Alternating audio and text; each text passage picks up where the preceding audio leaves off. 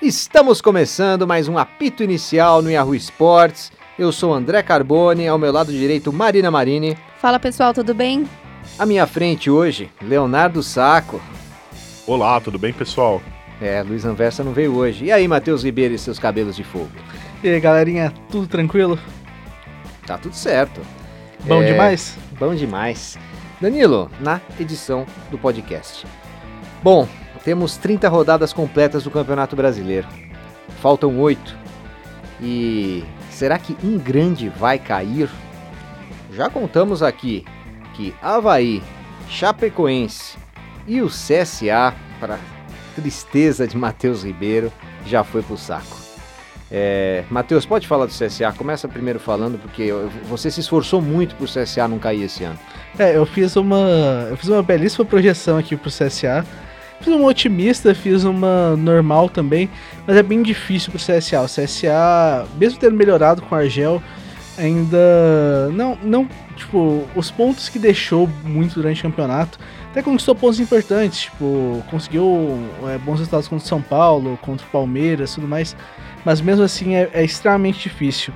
Lembrando que se a gente for ver é, hoje é, a UFMG, a Universidade Federal de Minas Gerais, dá probabilidades da Chapecoense de 99,14% cair. O Havaí está basicamente já rebaixado, né? 99,993%. E o CSA é o que mais tem chance depois disso, 72%. É, e o que vai corroborar pro meu corte de braço, né?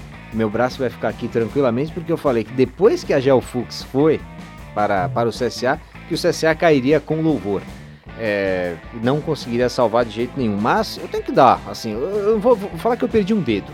Porque o Argel efetivamente melhorou o CSA muito. muito. A, gente, a gente até conversou logo, acho num dos primeiros jogos dele. Se não me engano, foi contra o Palmeiras, em São Paulo, que, que o Argel tentou contra-atacar com o Ricardo Bueno e Alexandre de atacantes, né? Não fazia sentido algum. Mas parece que ao passar dos jogos ele foi achando uma forma tipo, de melhorar o time. O time realmente é bem melhor que no início do campeonato hoje, mas realmente é extremamente difícil se salvar. E agora vamos, vamos começar efetivamente o podcast falando dos times grandes que podem cair ou não nesse campeonato brasileiro. Marina Marina, o Galo.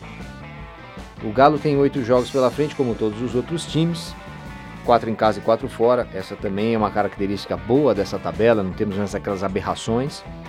E o Galo, Marina, já tem 36 pontos.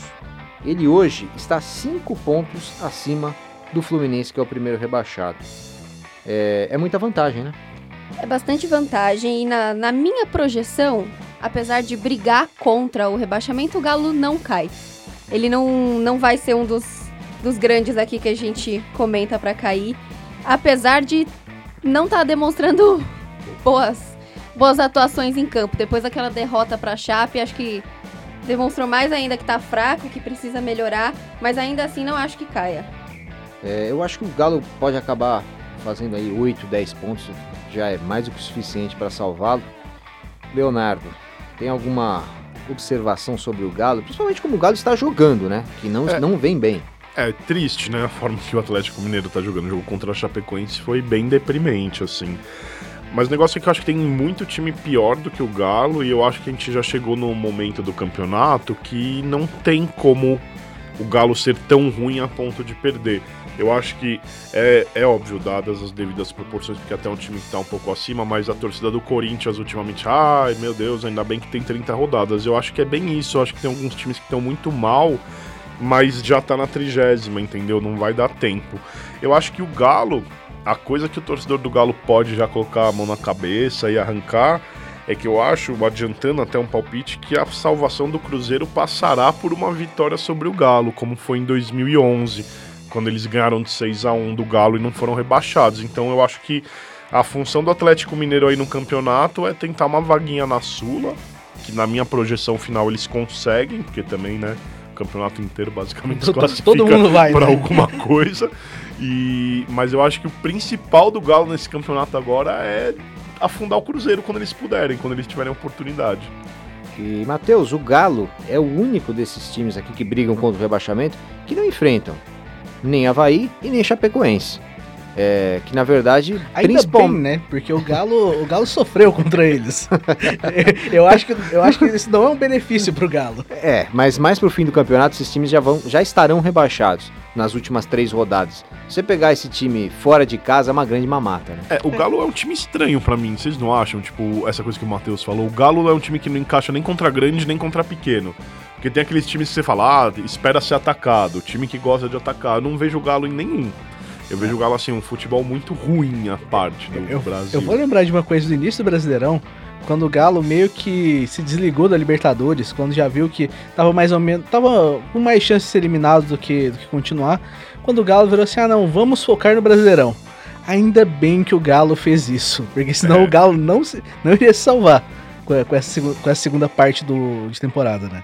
E, e pelas nossas projeções aqui, é, com 36 pontos, o Galo com mais 6 já, já, já deve dar pra salvar. O que 6 pontos, né? Duas vitórias em oito jogos é muito pouco. Eu sei que o Galo também não vence muito ultimamente, mas é, dá, dá. E, e o Galo ainda tem um, tem um diferencial para os times que estão na zona hoje, né? O maior número de vitórias para os times que estão na zona hoje é de 8, do Fluminense. O Galo tem 10 vitórias. O Galo está um pouquinho na frente dos outros times ne- nesse ponto, que é o primeiro critério de desempate, né? É, e critério de desempate que pode decidir aqui. Acho que todo mundo ficou bem, bem lá em cima. é, Essa última vaga do rebaixamento. É, o saldo de gols e o número de vitórias podem decidir sim. Agora vamos falar sobre o Botafogo. Outro time que é, não vem jogando nada, corre sério risco. É, Marina, quantos pontos o Botafogo faz aí pra você? Olha, Carbone, na minha projeção, o Botafogo faz 7. 7 pontos. 7 pontos. Com os 33 que ele tem, isso seriam 40 pontos. 40 pontos. Você tá bem pessimista com o Fogão, viu? Bem é. pessimista. Então pra você o Botafogo cai. Não, Tem gente pior. tem Tá, gente pior tá bom, aqui. Tem tá gente bom, pior aqui. Tá bom. Então o, o, o Botafogo pra você entraria pra história como o Palmeiras de 2014, como time com menos pontos que se livrou do, do rebaixamento. Isso porque tem gente pior e, como o Léo falou, já foram 30 rodadas. É. Léo, quantos pontos o Botafogo faz pra você e por quê? Então, eu parei a minha simulação na última rodada, porque a última rodada aqui pra mim seria incrível. Chegaria um Ceará com 38 e Botafogo com 40, além do Fluminense com 38, sendo que eu acho que tem um detalhe aí, Botafogo e Ceará jogam na última rodada, né? Esse no Newton vai- Santos. no Newton Santos, no Rio de Janeiro. Eu acho que isso pode fazer o Botafogo não cair. Mas é triste, né? Porque o Botafogo é aquele time que começou o campeonato. A galera até dava uma elogiada no futebol do Barroca, né? Tipo, ah, olha só, o Botafogo toca três bolas e não perde. Só que o É, com nível. a qualidade do time que tinha, não É. perder três bolas já era impressionante. É, é, então, Mas mas, é, é isso que até chega. demais o, também, o né? Pimpão, eu não sei ao certo os números, mas o Pimpão tem uns números negativos, assim, recordes negativos de tipo tempo sem fazer gol, quantidade de gols feitas. Que, cara, você escala o Botafogo do 1 a 11, não dá pra você falar que esse time vai escapar. O negócio. Alguém escala o Botafogo de 1 a 11 não sendo torcedor sei, do Botafogo? Não sei, não sei. Alguém aqui confesso. escala o Não, Botafogo? mas- não, claro que não. Claro que não. É, mas assim, eu acho que não cai. Eu acho que o Botafogo não cai. É, vou explicar depois porque eu acho que outro grande que cai, não o Botafogo. Mas, cara, é uma situação muito desesperadora, assim, você começar um campeonato e, e o que é triste do Fogão é que, cara, eles, a gente tá na trigésima, eles começaram a se ligar, tipo, será que a gente cai na vigésima quinta? Não tinha muito botafoguense preocupado, porque o Flu tava pior, porque o Cruzeiro tava afundado, porque você tem os três times que aí o Carbone abriu o podcast que a gente acha já que tá rebaixados. Cara, é um alívio ter três times rebaixados, mas aí do nada, pum, acendeu a luz vermelha. E eu acho que o Botafogo, você fez a comparação do Palmeiras de 2014, eu acho que o Botafogo, por já ter duas experiências de rebaixamento, começa a dar um tremor maior no time na hora que pode cair. Então acho que tem que abrir o olho, mas tem tudo pra não cair, principalmente por jogar o último jogo em casa contra o Ceará. E, e se, na, na minha projeção, antecipando o Matheus, é, o Botafogo ganha do Havaí em casa, tem tudo para ganhar. É, o Botafogo ganha da Chapecoense fora de casa é, na 35 rodada. É, o que a Chapecoense já deve rebaixar a Chapecoense esse resultado, se não, se já chegar rebaixada. E na última rodada ele pode ganhar do Ceará. São três jogos em casa, são três jogos bem plausíveis aí pra pra vencer. É, eu Com não nove acho que pontos. existe plausível para vencer e Botafogo atualmente na mesma frase. O Boni tá sendo bem otimista, É, eu acho. que plausível para vencer esses times que a gente tá falando, você exclui todos eles. Eu cara. confesso que nem o jogo contra o Chapecoense eu consegui dar uma vitória do Botafogo. Eu também não. Mas o Botafogo, pra mim, se salva. Se salva. Fazendo nove pontos. Nove pontos. É, to- todo mundo vai fazer 9 e 10, né? É, Por É, aí. o, o Botafogo ganha esse jogo do Havaí, ganha do Ceará o último jogo e consegue empates heróicos contra Corinthians, Chapecoense, Corinthians em casa, Chapecoense fora e Internacional em casa. Porque o. Internacional também não tá dos melhores. Sorte que você tá lá em cima, né? É, mas o Internacional deve até o fim brigar, brigar por Libertadores, né? É, Sim, eu acho mas é o Zé arriscado. Ricardo. Corinthians e Inter são dois times que eu acho que até a última rodada vão estar ali. É que são dois times que a gente não, não sabe o que, que a gente vai ver é, até o fim do campeonato também. É, São dois times que isso é o Corinthians acabou de tá com o Coelho, ex-lateral, como, como interino. O Inter tá com o Zé Ricardo. O Zé Ricardo veio assim: ah, não, você já, né? você já foi contratado, demitido. É, isso basicamente bizarro, isso. né? Então, eu acho que o Fogão consegue aí ainda buscar esses pontos. Eu acho que é tipo uma unanimidade que o Botafogo não cai por ruindade alheia, né? Assim, É, não porque... Pe- Periférico, né? Eu, É. eu, eu, eu acho que você pode falar isso pra todos os times que estão aqui, tá? mas, mas, mas- Bom, pessoal, esse foi o primeiro bloco. No segundo bloco vamos falar de Cruzeiro, Ceará e Fluminense.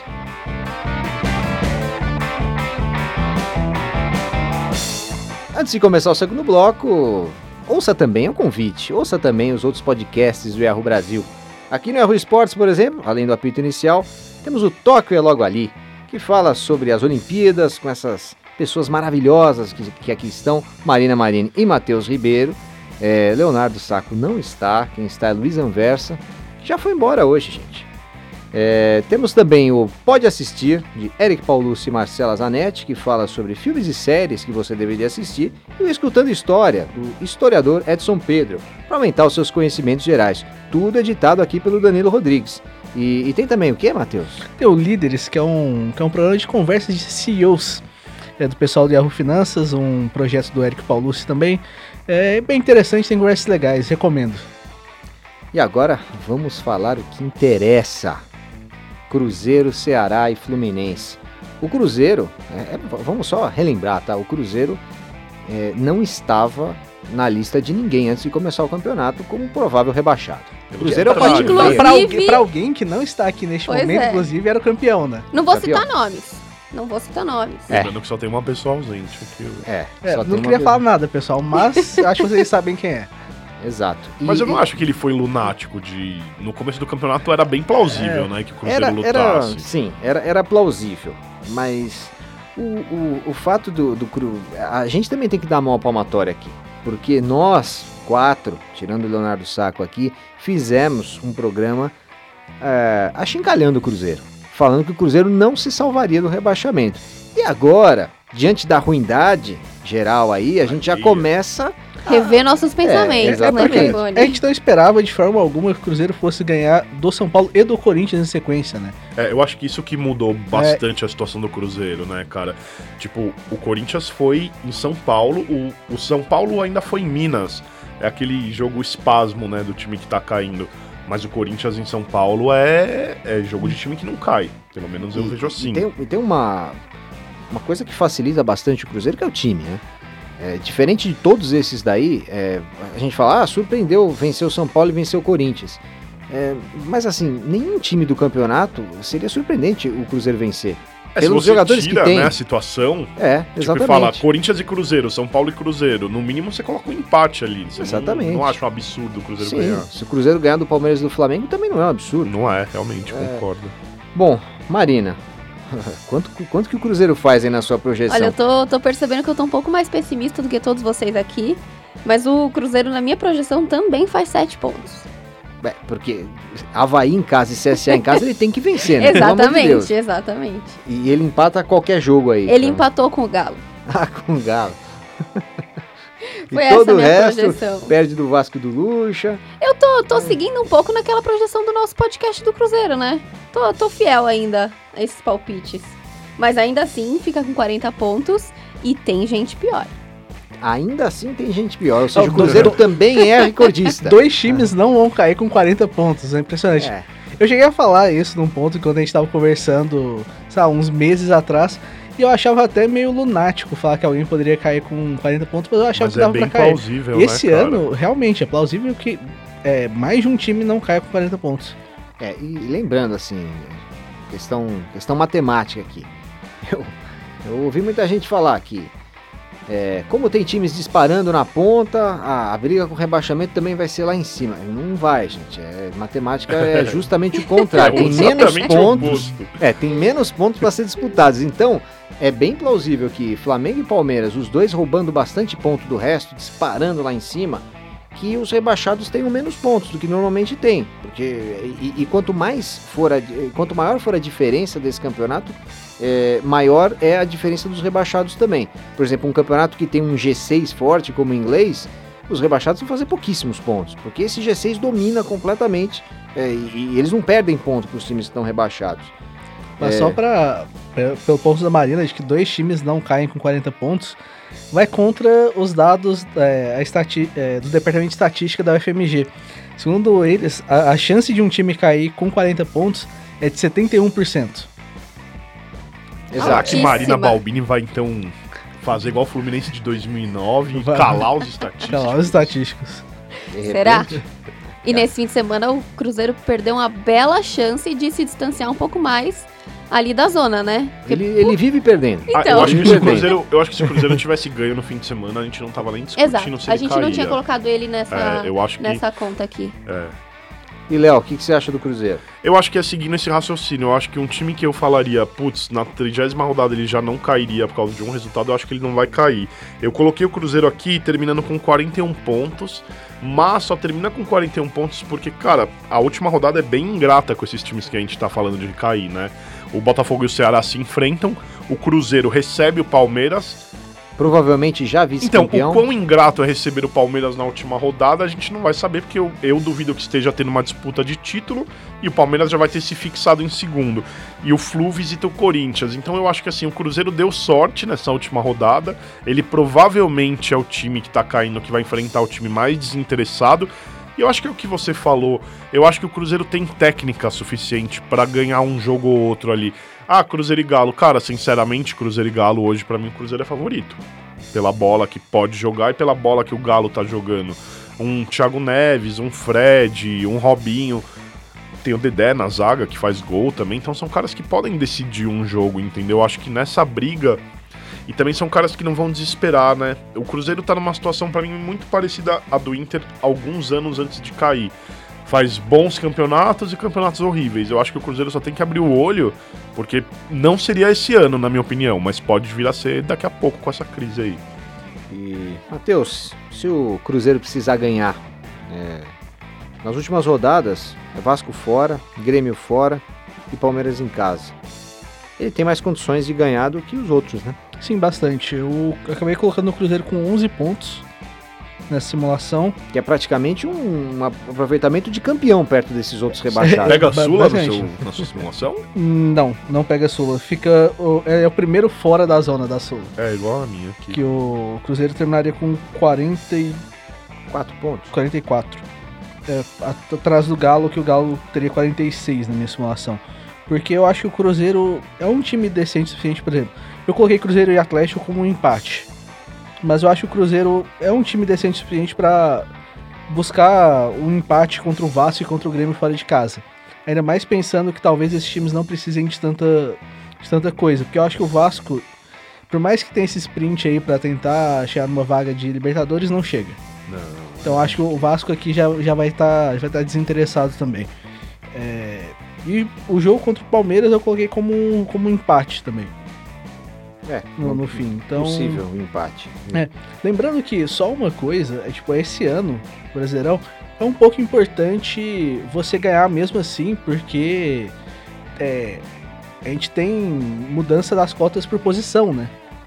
Então, tipo, se tiver alguma diferença meio acirrada, por exemplo, ah, se for um ponto de diferença em um time, talvez o time possa entrar um pouco mais motivado, né? Mesmo não podendo chegar numa Libertadores, mesmo não podendo ser rebaixado, né? Porque dá uma diferençazinha boa na, na grana que você vai receber no fim do ano. É. E agora vamos falar no Ceará, o time que para muitos é o rebaixado é, nessa, nessa vaga que resta aí. É, Marina, que, que falar do Ceará? Quantos pontos o pobre Ceará vai fazer? Chegou a hora, né, de eu revelar quem chegou, é. Chegou a hora. Seis pontos. Seis, Seis pontos, pontos. e ele é o rebaixado da minha, da minha lista aqui, da minha projeção. Acho que não É. tem como, como fugir disso. Só, só vamos falar. é, e- esse merece fa- falar da tabela inteira, porque, Triste, né? e- porque teoricamente é o time que vai ser rebaixado. Ceará pega o Inter em casa, o Fortaleza fora, entre aspas, Chapecoense fora, Ceará é, e São Paulo, é, ou seja, na casa do Ceará, é, Flamengo fora, Atlético Paranaense e Corinthians em casa e ele termina contra o Botafogo fora. É, são muitos times aí tradicionais que ele pega, mas ele pega uma chape fora, né? É, o problema é, é o resto. É, é muito ruim, né, Léo? A minha tabela aqui terminou com o Ceará em 16, com 38 pontos. Mesma pontuação do Com Fluminense, 38? 38. Flu e Ceará, os dois, com 38 Eita. pontos. Não, essa, eu, eu falei, Marina, esquece que eu te falei de recorde, viu? Tem Aqui gente tem, aqui é, aqui propondo tem. um novo recorde. É, não, na verdade terminaria aqui pra mim, ó. 14 Cruzeiro com 40. é, Botafogo com 43, depois Cruzeiro com 41, Ceará com 38, Fluminense com 38. Agora, se terminar os dois com 38, Ceará fora de rebaixamento, é aquela regra de 2013, né? Que cai o Ceará porque o Fluminense não cai nunca, né? É. Não Não deixa. tem como. Aí, aí é, por, é STJD por e saldo de advogados. É. A minha sugestão pro Ceará nesse caso é essa: corram atrás aí de advogados que o do Flu virou presidente lá do clube. Então, mas, cara, o Ceará é muito ruim. O Ceará tem uma tabela muito absurda. E vou falar uma coisa assim: eu não acho que o Ceará caia, acho que vai o Fluminense. Mas o Ceará, pra mim, deveria cair pelas trocas de treinador que ele fez em momentos completamente indevidos no campeonato. Vamos lembrar que se a gente for falar em agosto, o Ceará era um time que estava surpreendendo o campeonato, ele estava bem. Tipo, o Thiago Galhardo estava fazendo um baita de um campeonato. É que, é que, é que o Léo não acompanha aqui. É, é- é que tinha um cara no banco chamado Anderson Moreira, que é. Que foi demitido sumariamente. Ele, ele, na um- verdade, acho que ele pediu para sair. É. É, mas é, é, é muito bom, sabe? O, o Anderson, eu, eu vou fazer mais um manifesto aqui a favor do Anderson. Ender como- 7, é isso. É, é, o, o cara tem que estar num time bom, o cara tem que estar num time grande, porque. É, time, Mas ele tem ótimos Sempre. trabalhos, né? Sempre assim, vai sempre. bom. É, assim, aí vão falar, ele já foi do Grêmio, ele já foi do, do Fluminense, é, não fez trabalho. Mas quem é que fez um trabalho decente no Fluminense nos últimos cinco anos? É, no Grêmio, ele É realmente pegou por pouco com o do tempo. Renato Gaúcho, né? O trabalho. É, são cinco anos de Renato Gaúcho, quase, né? Sim, sim. É, Bom, mas não tem mais Henderson, agora é Edilson Batista. Matheus, o É, Ceará. só pra. O, na sua projeção ele terminou com 38 pontos, né, Nelson? Sim. 38 pontos, segundo a FMG, 96,2% de chance de rebaixamento. É, então acho que vai ser 92,6 aí. E aí, Matheus, o que você acha do Ceará? Faz 38 só pra você? Não, o Ceará se livra do rebaixamento. O Ceará pra mim faz 8 pontos. Só vai vencer uma vez. Só contra a Chapecoense. Mas vai acumular um monte de empate aí, jogando em casa. Vai, vai empatar com geral e vai conseguir se salvar. É, ele vai. O único jogo fora de casa que ele vai fazer pontos pra mim é o Fortaleza. Tem o Fortaleza, né? Que é um jogo neutro, basicamente, né? Que é no, no, no, no, estádio todos que, que os dois jogam. É, e o jogo contra o Chapecoense, que o Ceará faz três pontos. No resto, o Ceará empata todos os jogos em casa. E consegue se salvar. É, o- eu, eu não acho que. Assim, eu não acho que o Ceará esteja jogando tão mal, tá? O Ceará tá razoável, perto desse nível que a gente tá vendo aqui. O é Ceará o time tá mais ok. azarado, né? Eu É. não sei se vocês concordam, eu acho desses que estão embaixo, o Ceará dá uns azares assim, cara, tipo umas coisas. Deu sorte, né? Fez o gol olímpico contra o Corinthians lá, mas deu azar depois, porque, cara, perde ou empata uns jogos muito bestas, Contra o né? Santos, o, o Ceará liderou boa parte do, do jogo. É, E, e foi tomar o gol da virada já, já no finzinho, né? Já nos últimos cinco minutos, se eu não tô enganado. E jogando na Vila Belmiro, não foi um jogo que o Ceará jogou mal, de forma alguma. É, você não consegue encaixar o Ceará num grupo tipo de CSA, Chape e Havaí que fazem jogos tenebrosos quase que sempre. Vai CSA ultimamente menos. Mas não dá pra botar o, a Chape e o Havaí nesse pacote do Ceará aí.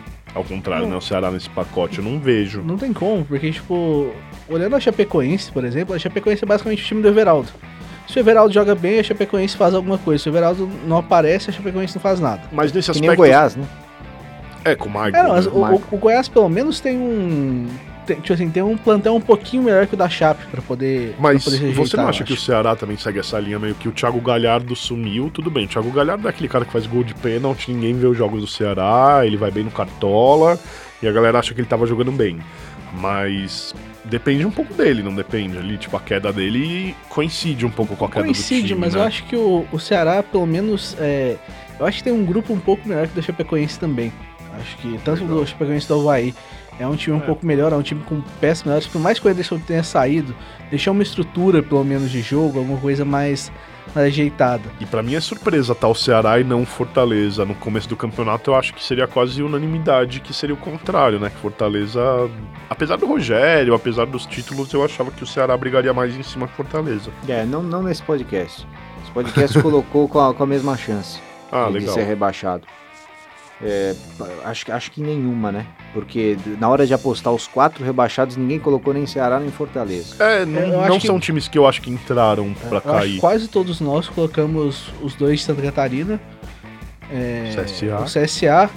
E, o, e aí o, o quarto diferenciou muito. Eu, eu- eu acho que foi o contrário, Matheus. O, o- um que estava quase unânime como rebaixado era o Goiás. É. eram três Não, que Goiás- tinham subido, Goiás, CSA e Havaí.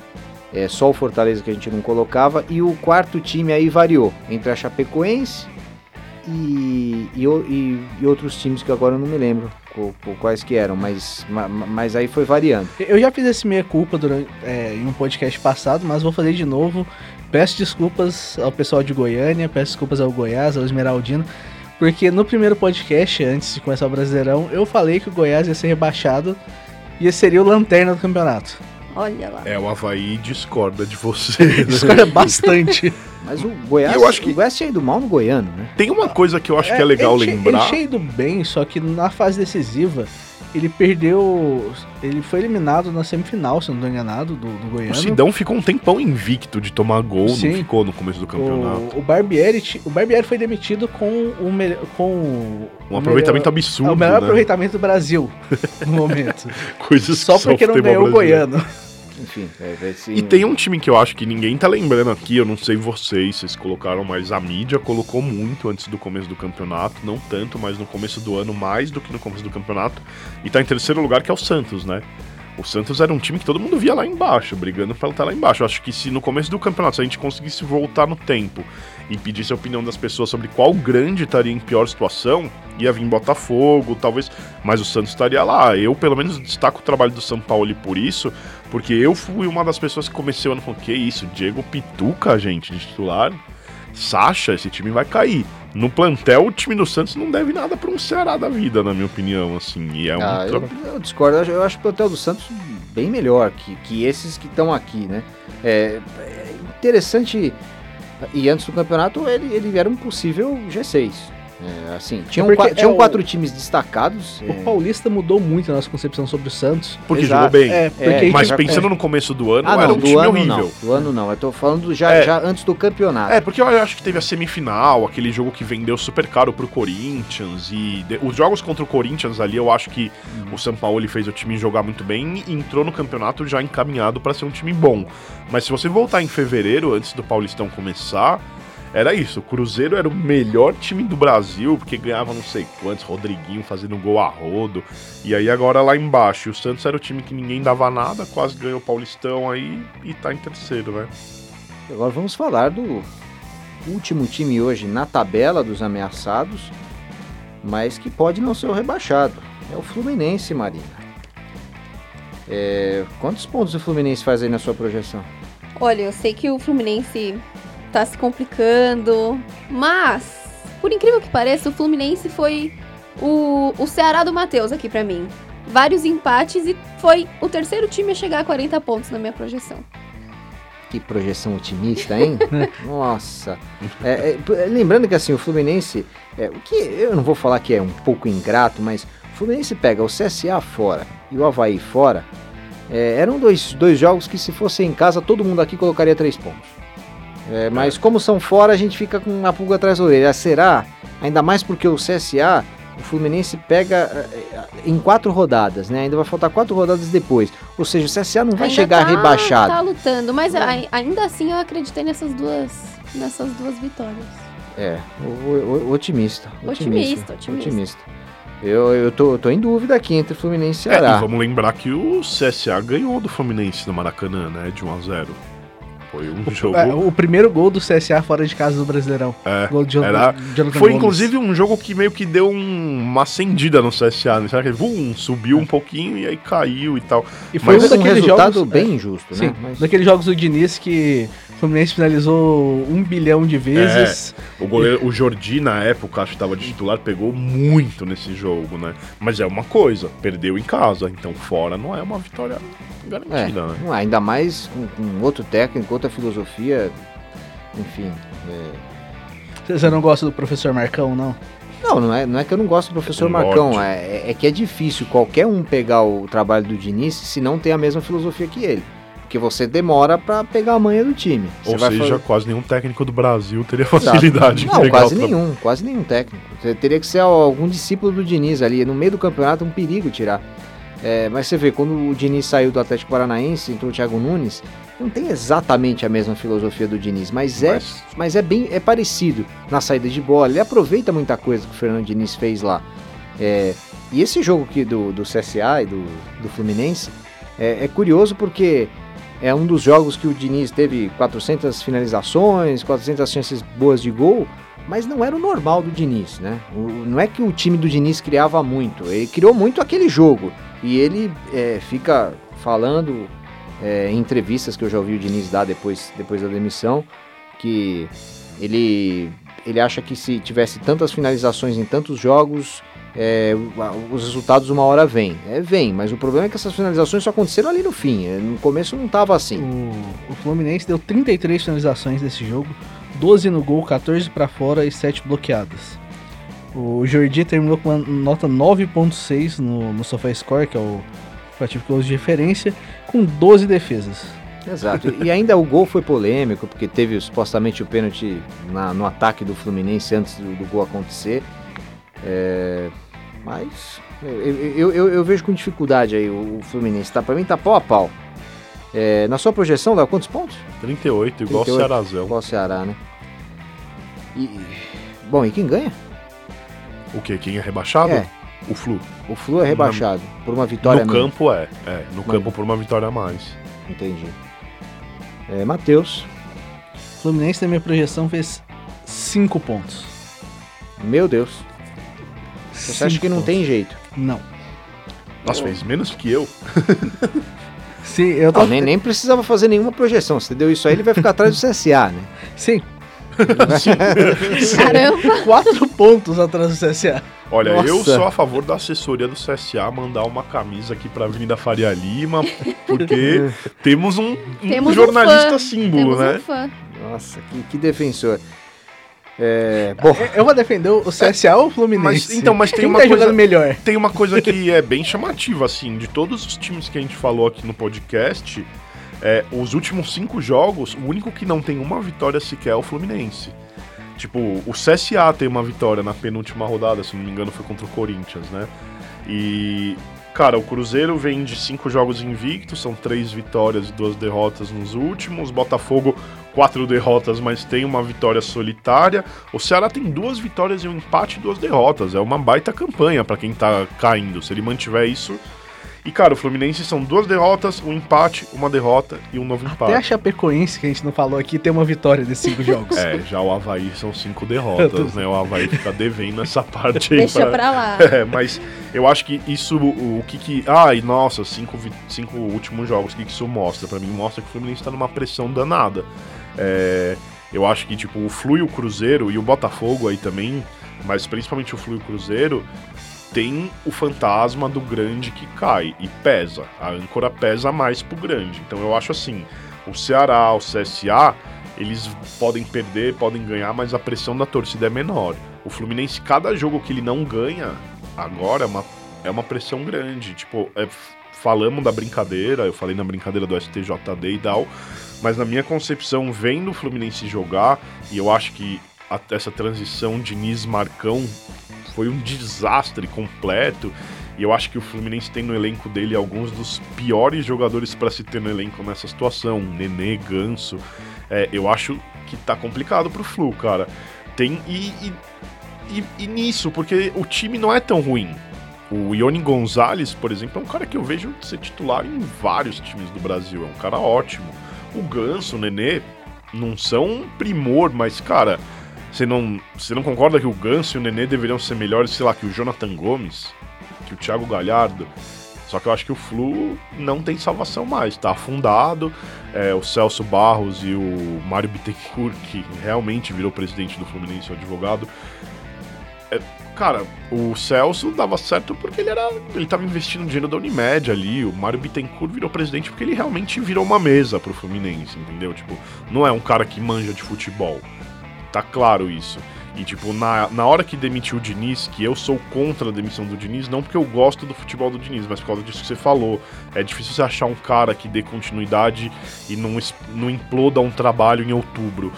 Mas teve oportunidade aí de contratar outros técnicos e quis escolher o Marcão porque, sei lá, me parece que o Ganso mandou, sabe? E eu acho que. É, na verdade não conseguiu outro técnico, né? Não, não é, quiseram assumir. Eu acho que ninguém Abel, quer assumir né? essa bomba, né? Que é o Fluminense. Principalmente eu acho, eu acho que tem um, um símbolo para mim, um cara que simboliza o ano do Fluminense, o fracasso que foi, que é o Paulo Henrique Ganso. Eu acho assim, tipo, o Oswaldo de Oliveira assume depois, numa, também numa contratação bizarra, não era opção e aí virou o escolhido, sabe? Eu acho que são coisas assim. Aí o, o Ganso chama o técnico de burro na frente de todo mundo. para mim já tá claro hoje que ninguém vai assumir o Fluminense, porque quem escala o Fluminense é o Ganso. Então acho que assim, óbvio, o Cruzeiro tem até polícia batendo na toca da raposa ali. Mas eu acho que se você somar situação em campo e situação fora de campo, a mais calamitosa é a do Flu. É, e, e assim, concordando com você sobre o time do, do Fluminense, ele, ele não. Definitivamente não é o pior time daqui. Não. E ele, a, além desses jogadores que falou, tem jovens interessantes que o João Pedro, sempre revela. Marcos Paulo. Exatamente. E, e, tem os emprestados também, no Caio Henrique. Elenco a elenco eu acho melhor do que o Botafogo, tranquilamente. Sim, sim. Elenco a elenco é melhor, é melhor tranquilamente que o Botafogo. É melhor. É, mas pode ser que caia aqui para muitos, né? Vamos para o terceiro bloco. Bom, agora no terceiro bloco, só para arrematar aqui. Primeiro, vamos a, a quem vai ser rebaixado para cada um. É, nessa última vaga, já que o CSA, até o Matheus concordou. Então, é, meu voto é Ceará rebaixado. Marina? Meu voto também é Ceará rebaixado.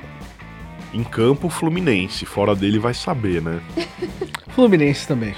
Ah, você com louvor, né? Não dá, não dá nem pra tirar. Cinco pontos, meu Deus. Cinco pontos. Matheus, então a gente tem que saber se na vaga do CSA vai estar o CSA mesmo, né? Porque Fluminense, Chapecoense e Havaí pra ele já era. Não, é. o, o, CSA, na minha projeção... Pega ele... uma Libertadores aí, na projeção do Libertadores. O grande negócio é que o CSA chega no último jogo, o último jogo do CSA contra o São Paulo é, em casa se o CSA ganhasse esse jogo de alguma forma, na minha projeção, o CSA conseguiria escapar do rebaixamento e deixaria o Ceará. Mas eu não acho que o CSA ganhe esse, ganhe esse jogo. Se o CSA empatar, ele continuaria sendo rebaixado. Por causa dos critérios de desempate, porque empataria com o Ceará e ficaria com uma diferença de 18, 18 gols a menos. Que absurdo, 18 gols. É, bom, pessoal, para finalizar, antes das considerações finais, é, só uma, propor uma reflexão aqui pro, pro torcedor que muitas vezes fala, fala mal de quem faz as previsões e tal. É, o campeonato tá já na trigésima rodada, já tá, já tá muito claro quem vai brigar pelo título, quem já é o campeão, basicamente, é, quem briga contra o rebaixamento. E o torcedor mais atento, que por acaso for pegar lá o, o o primeiro podcast que nós fizemos de, de, previsões para o Campeonato Brasileiro, na semana que começava o Campeonato Brasileiro, vai perceber que nós acertamos muito mais do que erramos. Mas isso não é, é não é porque nós somos grandes especialistas, é, é só olhar a qualidade de cada time, basicamente é o lado financeiro de cada time, e você já vai ter quem que briga pelo título e quem vai brigar contra o rebaixamento. É, é muito claro que Palmeiras e Flamengo brigariam pelo título, que Grêmio, Cruzeiro, é, Corinthians eram apontados ali como times que podiam ficar com, com as vagas da Libertadores. O Cruzeiro foi a grande decepção. Ele, ele realmente não está no lugar que ele poderia estar. E, como falamos, o São Paulo, é, o Internacional, o Atlético Mineiro, é, esses times, eles não, teoricamente não brigam contra o rebaixamento, eles vão ficar brigando pelo G6. Alguns times decepcionam, o Galo decepcionou também. Mas lá embaixo é muito difícil alguém surpreender. A única surpresa foi o Goiás. O Goiás, é, se nós tirarmos, temos 12 times grandes e 8 teoricamente médios e pequenos no, no, no Campeonato Brasileiro. É, dos times grandes, todo mundo aqui apontou Vasco, Botafogo e Fluminense vão brigar contra o rebaixamento, vão ficar no lado de baixo da tabela. É, nenhum deles surpreendeu. Eles são todos do lado de baixo da tabela. Pode se considerar o Vasco com muito custo, pode ser que conquiste uma Sul-Americana, é, uma vaga entre os 10 primeiros, pode ser, mas seria uma surpresa. É, dos oito times menores, todo mundo aqui falou, Atlético Paranaense e o Bahia, não vão brigar lá embaixo. Então são aqueles seis times mais os três cariocas. E, e, a disputa do rebaixamento só tem o Cruzeiro de intruso aí, que precisou a polícia no CT para o Cruzeiro cair é, tanto de rendimento. Não é uma situação normal, né? Assim. Tá, tá, cada vez mais previsível o Campeonato Brasileiro. Tá mesmo. É, é, é, difícil, quando a gente faz uma projeção dessa na, na Europa, tá muito simples, né? Quando a gente pega o Campeonato Italiano, é fala a que a Juventus né? vai ganhar e que o Napoli e a Inter, pelo investimento, vão, vão terminar no G4 e, e a Roma e o Milan vão brigar pela quarta vaga, é, é meio óbvio, é isso que acontece mesmo no fim do campeonato. O campeonato inglês, com o G6, é muito. É muito semelhante. É, a Premier e a gente tá ficando assim. A Premier League é a única coisa que, tipo, uma vez que você fica em quinto, quarto, te dá um boost de dinheiro muito grande, você pode. Mas eu acho que é isso que vai acontecer aqui. Com a cota de TV, com essas coisas. Eu acho que, cara, não, não dá. É, tem que ser muito lunático para você botar o Goiás em pé de competição com o Flamengo, cara. Por mais que o Goiás tenha um trabalho excelente, talvez fora de campo seja mais organizado que o Flamengo para estar tá bem assim, mas não dá. Exato. E lembrando que assim, por mais que o CSA, a gente comentou bastante isso no, no ano passado, quando o CSA estava na Série B, o CSA não é desorganizado. O CSA, né? o CSA não tem dívidas grandes. É, o CSA ele, ele tinha tudo para brigar na Série A, só que ele não tem dinheiro, não tem jogador para isso. Ele precisava, como o Goiás, ficar mais um ano na Série A para ganhar mais uma cota boa de TV e conseguir brigar. E, e, e assim, sempre que um time sobe, essa vai ser a tônica. Ele tem que se livrar um ano para ele poder receber uma cota ma maior e, e, fazendo uma bola de neve. É, é questão, é, como eu já falei várias vezes, da Globo pensar a cota de TV melhor daqui cinco anos, porque agora já era, né? Agora já, já, já negociou. É, e da Série B também, para não ter essa diferença absurda. É, agora, por exemplo, se o Fluminense ou o Botafogo, que são times grandes, caem, é, a cota de TV vai pro saco no, no ano seguinte, dif, é, diferente do que acontecia quando um grande era rebaixado antes. Então esses times vão ter até dificuldade para voltar. É, pode ser, pode ser que Fluminense ou Botafogo, caso forem rebaixados, não voltem no primeiro ano. Enquanto que o CSA, se cair, tá tranquilo, ele consegue voltar é, no primeiro ano. Isso é muito diferente hoje em dia, né? É. é. uma coisa, é uma realidade que a gente vai ter que aprender a se adaptar aqui no Brasil, né? Não tem. Exatamente. Mas faz todo sentido pelo menos a gente não tem um, um fair play financeiro aqui ainda para esses times poderem ser. Porque, tipo assim, eles podem investir sem problema agora. Não, se tiver, eles vão cair pra Série é, C. Exatamente. É, esse é o grande rolê. Tipo, é, um time grande hoje ainda tem que agradecer por não ter alguma coisa assim. Porque, porque por exemplo, isso na, na Inglaterra virou até meio comum que um time que cai pra, pra Série B, pra Championship, ele tem uns pagamentos é, que eles chamam de paraquedas. Que é tipo, você ainda dá uma. Você ainda ajuda o time a se manter ali. Mas aí existe um grande rolê. Como as co competições são organizadas por duas entidades diferentes, é, a primeira divisão é organizada pela Premier League e as três abaixo são organizadas pela Football League, é, se um time sobe gastando um tubo de dinheiro, esse time não vai ser investigado pelo fair play financeiro. Porque são entidades diferentes. A, a Futebol League não consegue dar uma punição para um time que tá na Premier League. Nesse ponto. Então, Confuso, né? Assim, Um pouco complicado. o pessoal aqui ainda tem a agradecer isso. Né?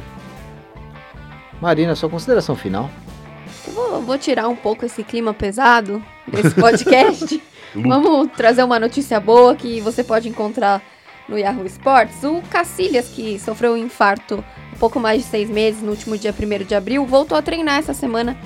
Ele postou nas redes sociais dele uma foto da chuteira suja de grama e ele contou certinho, foram seis meses e três dias longe de, de, de tudo aquilo. Mas, apesar dele ter voltado a, a treinar, ele ainda não falou o que, que vai ser do futuro da carreira dele e também não deu uma atualização sobre o estado de saúde. Só mostrou que voltou a treinar e a gente não sabe se ele joga, se ele não joga. Ele tem contrato com, com o Porto até junho de 2021. Então essa definição ainda vai ser feita, mas que ele voltou a treinar, ele voltou. Muito medo, fica tranquilo aí, Cacilhas. Pra quê? Pra quê? Leonardo Saco, sua consideração final. Ó, gostaria de agradecer vocês por abrirem espaço novamente aqui no podcast. Apesar de que, né, antes das 6 horas e o Luizão não tá aqui, fica aí o recado pra ele que expediente podia acabar um pouquinho mais tarde. Mas acho que de consideração final é só vou piorar um pouquinho a situação de quem torce pro Fluminense. Só lembrando aqui que o Marcos Paulo foi convocado para a seleção sub-20 de Portugal, porque o avô dele é, é o avô paterno dele, se eu não me engano, é português. E ele pode perder os jogos com dois jogos da 32ª e da 33ª rodada contra, se eu não me engano, Internacional e Cruzeiro, eu não sei qual é o outro, mas o Fluminense pode perder nos dois jogos mais difíceis dele um jogador que vem sendo titular. Então, minha consideração final é se prepara, Mário Bittencourt, que você vai ter trabalho esse ano. Isso é um, é um absurdo. Me lembra a Itália querendo Martinelli agora só porque ele chama Martinelli, ó. Deve ser nosso, né? E a Itália Mas, cara, sondou o Martinelli. O Marcos Paulo, se eu não me engano, Já só faz uma um convocação tempo, desde verdade, que ele tá jogando sub-17, acho, na cara. seleção portuguesa. Ele joga bastante lá, né, na seleção portuguesa. E o que é meio bizarro, porque a seleção portuguesa hoje vive talvez um boom de talentos, talvez maior que a seleção brasileira, e os caras ainda estão roubando nosso talento. lá. Isso é. Já roubaram nosso ouro, agora estão roubando nossos talentos também, né? É assim que fica foda. É isso aí. Isso, isso, isso nosso pra ouro. mim, pra mim é muito errado. A FIFA tinha que agir nisso. Não, Não, é Não porque dá. uma coisa é, é onde é. você começa a carreira. fa- Faz uma regra mais clara. Não assim, não, você pode realmente optar entre seis nacionalidades. Eu já acho Não, ridículo não o Diego pode. Costa, que não nasceu lá. Eu, eu acho que casos, pra mim, que dá é tipo o dos Alcântara, o Thiago e o Rafinha. Eles viveram a vida toda lá fora, nasceram com um pai jogador, tudo Mas o bem. Rafinha virou brasileiro. É, e o Rafinha escolheu ser brasileiro, É. o Thiago Alcântara escolheu ser espanhol, né? Mas, cara, o Marcos Paulo, pra mim, é sem sentido. Você vê assim, o cara nunca, nunca passou duas semanas em Portugal, se bobear. E tá jogando, e é um talento. A Agora CBF passou, que né? tipo, É, agora passou.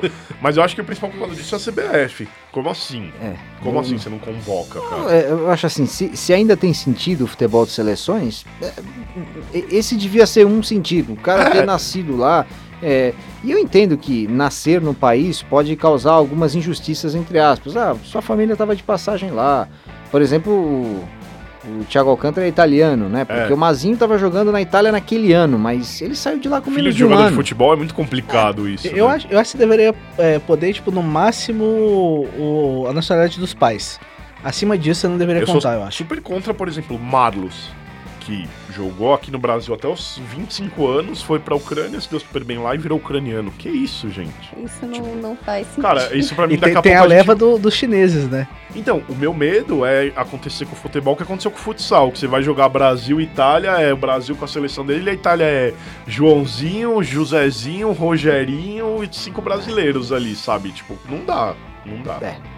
Não, não curto. Fica a sugestão de tema aí pra podcast no fim do ano. Matheus, sua consideração final.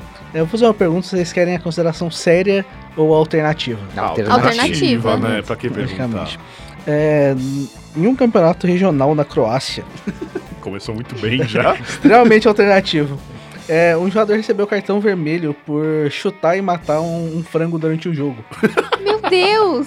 Meu Deus. É, ele, Punido por frangar. é, ele falou, né, tipo, depois do jogo, ah, os frangos entram no campo o tempo todo, ficam cagando aqui, meio complicado. Eu, eu me senti mal pelo, pelo dono, então eu, eu mandei uma, uma desculpa pra ela e um frango novo.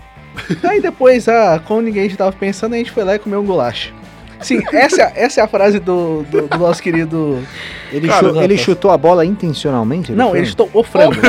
Ele fez o frango de bola, André. É, o Ivan Agora, Gazdek. Que imagina horrível. como que é Que o horrível. campo dessa liga alternativa Pra frangos croata. invadirem. Não, não pra um frango invadir, pro cara reclamar da recorrência de frangos no Não, campo. é, né? o, o vídeo é maravilhoso. É, tipo, ele chuta e ainda joga o Ah, frango pra se fora. eu quero ver esse É, é- é com- é complicado. É, fa- falando pelo ponto de vista de árbitro, é, é complicado. É uma cena bizarra, mas não tá na regra que ele tem que ser expulso, tá? Muito bom, cara. Muito bom. Mas Bate não frango. existe essa regra. Não tá na regra. Você pode, você pode colocar como atitude hostil, grosseira. É, é que na verdade a regra fala de seres humanos. Fala quando você Alô, agride. FIFA. Alô, FIFA. Fala quando você Ai, agride. Carbone. Quando você agride alguém. Se você considerar o frango alguém. O é, frango é alguém. Não, tudo bem. É, é um ser vivo, mas É, não é a, uma a expulsão pessoa. foi por conduta antidesportiva. Segundo Ok. Não, é conduta antidesportiva é amarelo. É, seria, seria outro tipo de conduta para ser vermelho. Mas enfim, é A uma gente conduta precisa indevida. de uma regra é uma conduta vegana. É, indevida. isso, é uma regra vegana É. que protege os animaizinhos. É uma conduta imprópria, vai. Quero ver se ele tem coragem de chutar um quero-quero. É, ele Se ele vai bica, né? conseguir, né? Não quero que Quero ver, quero Ele ver. bica, ele bica e vai, vai tentar chutar ele pra ver o que ele Eles são te faz. bravos, né? Você não vai conseguir e ainda vai levar umas bicadas. Bom, pessoal, a minha consideração final é. Ah, eles vão falar, ah, mas que óbvio e tal, mas eu corto meu braço se um mineiro ano. É, Léo, você acha que esse corte de braço vale? É, porque a gente tem uma comissão aqui a agora. gente pode né? avaliar se vale É. ou não vale. Cara, não vale porque ele nunca corta, né, o Carbone? Vamos denunciar aqui no, no podcast Mas eu já perdi alguns braços. que o Carbone é um dos um maiores pouco. manipuladores de aposta que existe aqui no Yahoo. Eu É. ganhei umas 5 dele esse ano e todas as regras Eu- foram mudadas. Eu só, tenho, eu só tenho que ver se eu realmente fazendo essa aposta, se- eu não, não ouvi um podcast passado, se eu vou perder meu braço de qualquer jeito. Porque naquele, naquele podcast Você do perde Cruzeiro... o do Cruzeiro, você perde, Carbone. Então, mas naquele podcast do Cruzeiro, eu disse que São cortaria meu braço se o Cruzeiro braços não fosse colocados à rebaixado. disposição aí. Se, se eu falei que o Cruzeiro... você apostou que seria rebaixado. Então, eu apostei, mas eu não sei se eu apostei meu braço nisso. Se eu apostei, efetivamente estou perdendo um braço agora, porque duas apostas... A gente podia fazer uma live do podcast que ele corta. A gente vai. é, a gente vai rever isso e no, Matheus tá, tá É, trabalhando no nessa, início do nessa próximo. planilha aí. No início do próximo podcast a gente vai citar isso. Se o Carbone já perdeu o braço por causa disso ou não. É isso aí, pessoal. Valeu!